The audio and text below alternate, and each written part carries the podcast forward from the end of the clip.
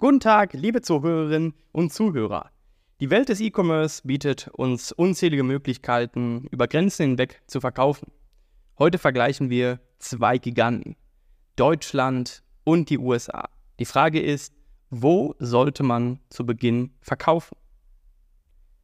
Sprachliche Barrieren und Vorteile. Ein erheblicher Vorteil des Verkaufs in Deutschland bzw. im Dachraum Deutschland, Österreich, Schweiz ist natürlich die Sprache. Für deutsche Unternehmen bedeutet dies, dass sie keine zusätzlichen Ressourcen für Übersetzungen oder kulturelle Anpassungen benötigen. Das vereinfacht die Kommunikation mit Kunden erheblich und minimiert das Risiko von Missverständnissen. Und egal wie gut man, sage ich mal, auch Englisch sprechen kann, schreiben kann, etc., es ist immer was anderes, als wenn man wirklich Muttersprachler ist und das merkt man auch und das sieht man auch. Und das ist halt der Punkt. Egal wie gut man es kann, man wird es immer merken, dass man es nicht als Muttersprache hat. In, im, Im Großteil. Marktverständnis und Kaufverhalten. Deutsche Unternehmen haben in der Regel ein tieferes Verständnis für das Kaufverhalten der Deutschen. Sie kennen die Vorlieben, Abneigungen und Erwartungen ihrer Kunden. In den USA kann das Kaufverhalten aufgrund kultureller, geografischer und sozioökonomischer Unterschiede variieren, was den Markteintritt komplexer macht. Vor allem wir kennen als Deutsche das Kaufverhalten. Wir müssen uns einfach nur selbst anschauen. Zum Beispiel war es damals bei mir so, als ich in den USA dann auch, sage ich mal, meinen Shop gemacht habe. Ich habe ihn so aufgebaut wie in äh, Deutschland. Und die Deutschen zum Beispiel oder davon, die mögen es eher clean, klassisch, nicht viele Pop-ups, nicht viele Flammen, wenig Farben, einfach ein sauberes und klares Leitbild. Und in den, in den USA ist es was komplett anderes. Also da ploppen mir mal irgendwelche Pop-ups auf mit Gewinnspielen, mit Gewinnrädern, wo man Gutscheine gewinnen kann. Dann kommen da viele Flammen, viele Emojis, viel.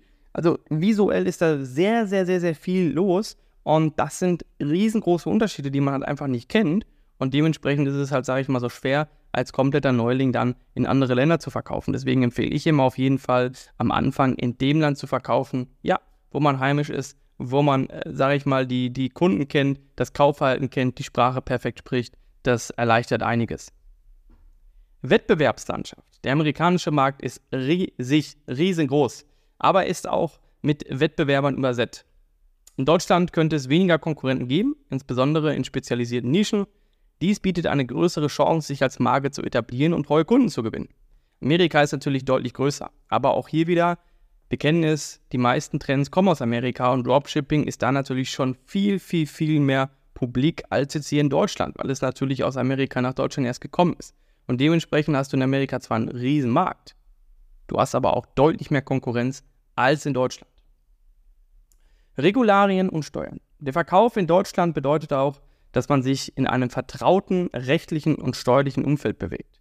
Das Navigieren durch die US-Regularien, Steuersysteme und Verbraucherschutzgesetze kann für Neulinge verwirrend und zeitaufwendig sein. Versand und Logistik. Die geografische Größe der USA kann logistische Herausforderungen mit sich bringen, insbesondere wenn es darum geht, Produkte landesweit zu versenden. In Deutschland sind die Distanzen kürzer, was oft zu schnelleren Lieferzeiten und zufriedeneren Kunden führt.